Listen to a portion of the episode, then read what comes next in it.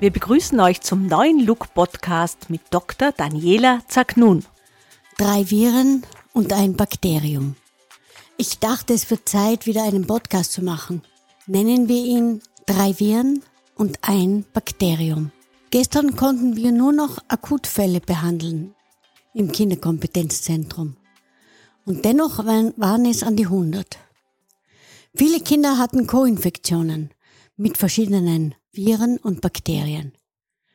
Die Medien berichten von den drei Viruserkrankungen, von den drei großen, aber vorherrschend sind nun doch die bakteriellen Erkrankungen. Zumeist Infektionen mit den Streptokokken der Gruppe A. Man nennt sie im Volksmund den Scharlach. Damit fangen wir heute an. Scharlach war noch vor wenigen Jahren eine schwere und gefürchtete Erkrankung. Kinder waren wochenlang isoliert im Krankenhaus. Heute ist sie weniger gefürchtet, da es Antibiotika gibt, noch gibt, aber immer noch sehr gefährlich. Streptokokken sind kugelförmige Bakterien, in Ketten angeordnet. Sind sie harmlos, besiedeln sie den Rachenraum und die Mundflora.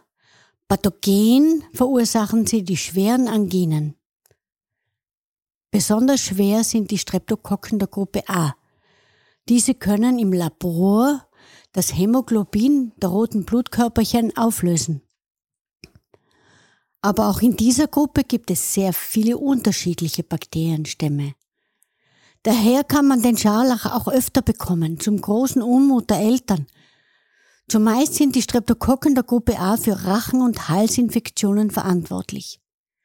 In einigen Fällen breitet sich die Infektion auch auf Haut, Weichteilgewebe und anderes aus. Dann kommt es zu dem typischen Scharlachausschlag. Oder auch zu der bekannten Himbeerzunge. Bis zu acht solcher Infektionen sind im Kindesalter, auch im Kindergarten, sehr häufig, stellen aber eine große Herausforderung für die Familien dar. Gegen den Scharlach gibt es keine Impfung, aber wir haben Antibiotika. Eine Infektion mit den Streptokokken muss behandelt werden. Sie muss behandelt werden. Glücklicherweise sind Streptokokken penicillinsensibel und werden durch Antibiotika relativ rasch neutralisiert. Bereits 48 Stunden nach dem Therapiebeginn gelten immunkompetente Patienten als nicht mehr infektiös. Kinder dürfen wieder in die Schule. Wird die Diagnose und damit die effektive Therapie übersehen, kann es allerdings zu schweren Folgeerkrankungen kommen. Diese entstehen durch Antikörper, die vom menschlichen Immunsystem gegen die Bakterien gebildet werden. Diese Antikörper richten sich gegen das eigene Gewebe, man nennt das Autoimmun. Ein solches Krankheitsbild ist das relativ häufige rheumatische Fieber, die Endokarditis, eine Schädigung der Herzklappen, die Myokarditis, Schädigung der Herzmuskel oder auch die der Niere. Diese Schädigung nennt man Glomerulonephritis. Ich betone noch einmal, Streptokokkeninfektionen sollten möglichst rasch diagnostiziert werden. Mittels Klinik, Blutabnahme oder Rachenabstrich, um sofort eine Therapie beginnen zu können.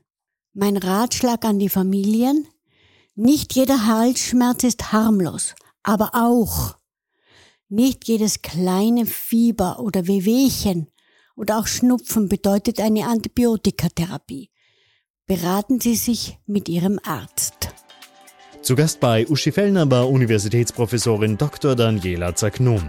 Sie ist Fachärztin für Kinder- und Jugendheilkunde sowie pädiatrische Intensivmedizin als auch klinische Virologin.